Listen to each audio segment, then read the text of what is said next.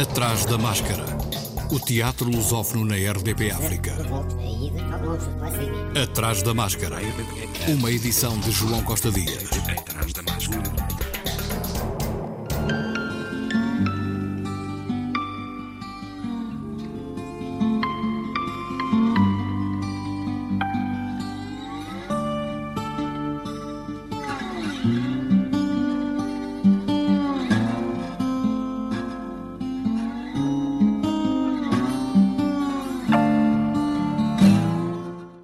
Atrás da máscara. Atrás da Máscara, esta semana, volta a ser assegurado pela ESMAI, Escola Superior de Música e Artes do Espetáculo no Porto, e desta vez leva-nos até Espectros, a peça de Henrik Ibsen, encenada por Nuno Cardoso, que está em cena no Teatro Carlos Alberto de 20 de maio a 6 de junho. Ainda não é desta que o convenço a pernoitar em minha casa. Não, não, Sra. Alvin, muito agradecido, mas fico lá embaixo como costume.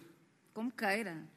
Contudo, penso que nós os dois já temos idade. Deus me proteja dos seus gracejos mas hoje está especialmente bem disposta. Amanhã é dia de festa e o Oswald está cá em casa. Imagina a minha felicidade. A última visita dele foi há mais de dois anos. Desta vez prometeu ficar aqui comigo o inverno inteiro. Ah, sim. É muito amável e filial da parte dele. Deve ser muito mais fascinante viver em Paris ou Roma, imagino eu. Ah, sim, mas aqui é a casa dele. Aqui tem a mãe. Meu querido filho ainda guarda um lugar para mim no coração. Não, seria profundamente triste se a distância e a dedicação à arte lhe turvassem sentimentos tão naturais. Meu filho não corre esse risco. Estou tão ansiosa por ver se ainda é capaz de o reconhecer. Ele desce não tarda. Esta é a história de Oswald, um filho pródigo que regressa à casa dos pais onde nunca passou muito tempo. Mas este regresso traz atrelado muitas memórias, muitos espectros, esqueletos há muito escondidos e sombras há muito iluminadas, para que ninguém pudesse questionar. Só experimentei porque uma vez me lembro de ter fumado deste tabaco quando era miúdo. Tu? Sim. Era muito pequeno na altura. Lembro-me de ter ido ao quarto do pai numa noite. Ele estava muito contente e bem disposto. Ora, tu não te lembras de nada desses tempos? Ah, claro que lembro. Lembro-me perfeitamente de eu me ter sentado no colo dele e de me ter deixado fumar do tabaco. Fuma, rapaz, dizia ele. Fuma à vontade. E eu fumei, até ficar branco e começar a sentir o suor escorrer-me em gotas pela testa. Então o pai desatou a rir às gargalhadas. De certeza que foi só qualquer coisa que sonhaste. Não, mamãe, não foi sonho nenhum. Não te lembras? Tu entraste e levaste-me a correr para o quarto. Depois fiquei muito mal disposto e tu começaste a chorar. O pai fazia destas partidas muitas vezes. Circunscritas a um lugar sombrio, claustrofóbico e controlador, cada personagem cresce ao longo da peça alimentada pelos segredos revelados e pela vontade de ouvir a estrondosa revelação seguinte.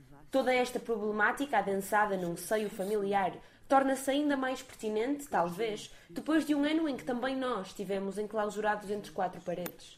Eu que te dei a vida! Eu não te pedi para viver e que espécie de vida é esta que me deste? Não a quero! Tira-me!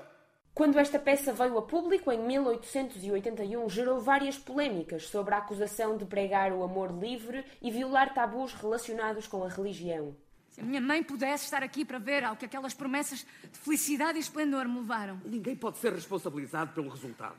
E, em todo caso, o seu matrimónio foi contraído respeitando a lei. Sim, a lei, a ordem. Muitas vezes penso que são elas a causa de toda a infelicidade neste mundo. Já não suporto. Todas estas convenções e obrigações, não suporto. Tenho de me libertar. O que quer dizer com isso? Hoje, as polémicas talvez não sejam as mesmas, mas, ainda assim, não deixam de ser algumas. E Manel Tour, assistente de encenação, reconhece-as facilmente. Estes, estes clássicos, não é? mantém-se também um bocadinho atemporais e intemporais porque, porque as problemáticas uh, acabam por ser, uh, por ser as mesmas, não é? E nós vivemos numa espécie de sociedade cíclica. Se calhar a, a problemática, ou os tabus, ou as questões podem ser exatamente as mesmas. Nós não as formulamos é das, mesma, das mesmas maneiras. Uh, e isso sim é uma coisa que o pastor Manders faz. Ele é muito puritano e a forma como ele fala das questões dos casamentos livres, que são coisas que agora são completamente normais, não é? Tu não precisas de estar casado com alguém para poderes viver com essa pessoa. Isso, já não é, isso sim não é uma questão neste momento, mas o que ele verbaliza é muito mais uh, complexo do que isso, não é? Uh, mas eu acho que a peça mantém uma atualidade, se calhar por outros, uh, por outros motivos ou por outros sentidos. N nós temos sempre uma sensação engraçada com esta peça, engraçada, curiosa, que é, parece que qualquer uma das personagens antes de entrar ou antes de chegar ficou a escutar à porta ou a espreitar pelo buraco da fechadura. Todas elas trazem informações não, não, é porque sejam enigmáticas, mas são informações que são estranhas que elas possam tê-las. Uhum. Uh, portanto, há sempre a sensação que quando se vai lá fora, volta-se e regressa-se e antes de se entrar se escuta um bocadinho uh, para depois se poder questionar ou se poder desafiar. O Nuno encerrou isto dentro destas quatro paredes, mesmo tu tendo esta, este espaço que é extra, extra janela, eles estão sempre encerrados cá dentro, uhum. todos. E isto vai, eles vão se consumindo todos aqui dentro. A consumição, o consumir é um, é um conceito engraçado. Oswaldo, o que é que se passa contigo? Oswaldo! O que é que se passa contigo? A encenação destes espectros é cicatrizada por várias decisões arrojadas, a começar pelo uso de vídeo em direto, fundindo assim o plano geral do teatro e o micro-detalhe a que o cinema nos habituou esta opção dá uma tridimensionalidade a cada um dos corpos em palco e permite-nos ver, quase constantemente, as costas de cada um e aquilo que carregam. Estou assustada, porque vivo assombrada por um mundo de espectros que nunca me consigo verdadeiramente livrar. Quando eu vi a Regina e o Oswald, foi como se visse espectros. Quase acredito que somos espectros, todos nós. Não é só o que herdamos de mãe e pai que perdura em nós, são todos estes comportamentos obsoletos e essas crenças mortas, e nós vivemos presos a eles, com um lastimável medo da luz. Aqui estão os frutos das suas leituras, belos frutos, francamente. Está enganado. Presente, passado e futuro misturam-se, trocam-se e confundem-se. E assim se conta uma história sobre família, ou sobre casa, se preferirmos ver a casa como a família e não a família como a casa. É dúbio se há mais amor ou ódio, mais ingenuidade ou malvadez, mas é certo que há chuva, há frio, há escuridão e há uma profunda facilidade em identificarmos-nos, porque todos nós escondemos segredos e a felicidade não é, talvez, propriamente um direito nesta vida. Assim o dirá Afonso Santos, que interpreta Oswald. Agora eu posso falar abertamente. Não, não, não pode, não pode. Posso e quero. E sossegue sem destruir ideais. Mamãe, o que é que vocês me estão a esconder? De certa forma, o que eu sinto aqui é que mesmo que haja alguma distância já nesta peça para os nossos tempos. O papel das pessoas em família e nas suas dinâmicas não é assim tão diferente como isso. Eu acho que isso é uma coisa que nos toca a todos.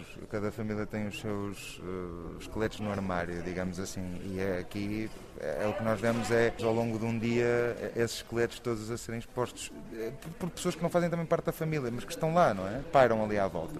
Para além de Afonso Santos, o elenco conta com Joana Carvalho, João Melo, Maria Leite, Mário Santos e Rodrigo Santos. A viagem através do vídeo é da responsabilidade de Luís Porto, que acaba também por ser um intérprete. Espectros é mais uma produção do Teatro Nacional São João, encenada por Nuno Cardoso e pela primeira vez assistido por Manel Tour, que está em cena no Teatro Carlos Alberto de 20 de maio a 6 de junho. Como nos tem já habituado a casa, ninguém vai para a sua casa indiferente depois destas histórias.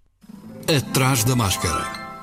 Sendo o último atrás da máscara de maio assegurado pela comunidade estudantil, torna-se ainda mais pertinente recordar o maio de 68, fundindo-o com as manifestações e gritos académicos que ainda hoje continuam a precisar de megafone.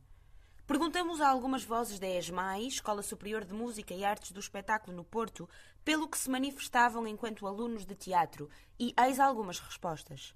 Manifesto-me pela importância que a cultura e as artes têm, ou deveriam ter, no país e no mundo, pela diversidade artística que conseguimos e devemos desenvolver e expor, e por uma educação mais real e terra a terra, que nos ajuda a desenvolver aspectos importantes, mas pouco valorizados, como a criatividade e não tão uh, formatada e elitista e para currículo. Manifestar-me enquanto aluno de teatro é extremamente necessário, uh, não só pelo ensino artístico, mas também pelos direitos dos trabalhadores da cultura. Temos que manter uma posição firme e preparar-nos para uma evolução a qualquer momento. O que mudava, não sei, porque está tudo sempre em constante transformação, mas que eu me manifesto diariamente como aluno de teatro, como artista, eu acho que seria a desconstrução de género, do feminino e do masculino, de haver uma desconstrução, uma mistura.